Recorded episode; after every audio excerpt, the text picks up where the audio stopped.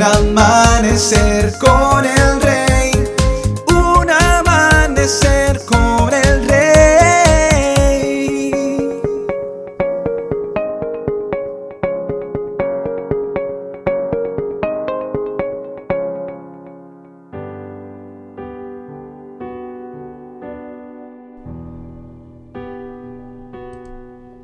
Muy buenos días y bendiciones para todos. Corría el año 1997 y llevaba unos meses apenas de haber conocido al Señor. Pero también en ese tiempo, a su vez, se estaba librando una batalla entre los carteles del narcotráfico en nuestra eh, nación colombiana. Y yo trabajaba eh, vendiendo computadores en una empresa de informática. En ese tiempo, en una de esas noches donde ya nos fuimos a descansar, al día siguiente cuando llego al local donde yo trabajaba, había destrucción por todos los lados. Efectivamente, en la madrugada se escuchó el sonido de una bomba. De pronto muchos dirían, ¿dónde fue eso? Y probablemente yo también lo pude haber pensado. Pues fue al frente del lugar donde yo trabajaba.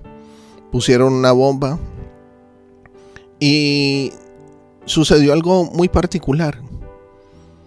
Todos los almacenes alrededor de ese local donde explotó la bomba quedaron en destrucción quedaron eh, totalmente arruinados por el estallido y por la onda explosiva.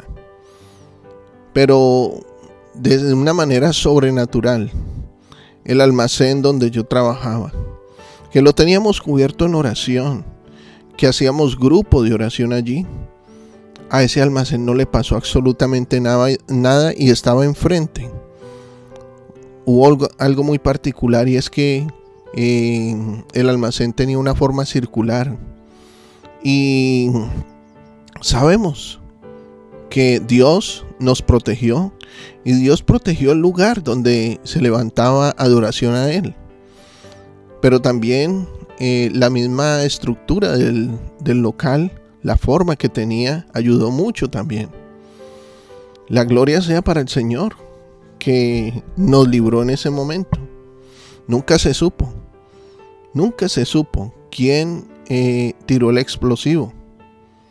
Pero también son muchas veces en que los hijos de Dios y las hijas de Dios lanzan al exterior de sus vidas cosas extrañas y que son eh, verdaderos explosivos.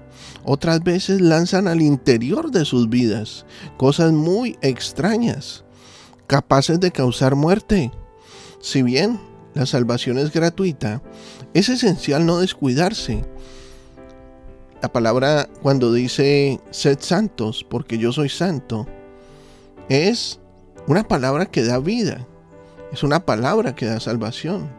Y cuando la Sagrada Escritura, la Biblia, aconseja que la salvación no se debe descuidar, está llamando a no manipular ciertas bombas de fragmentación como el adulterio, fornicación, inmundicia, laxivia, idolatría, hechicerías, enemistades, pleitos, celos, iras, contiendas, disensiones, herejías, envidias, homicidios, borracheras y cosas semejantes a estas. El riesgo es tan latente que si se continúa manipulando creyendo que Dios no ve o no sabe, repentinamente todo esto va a explotar causando graves heridas o incluso la muerte.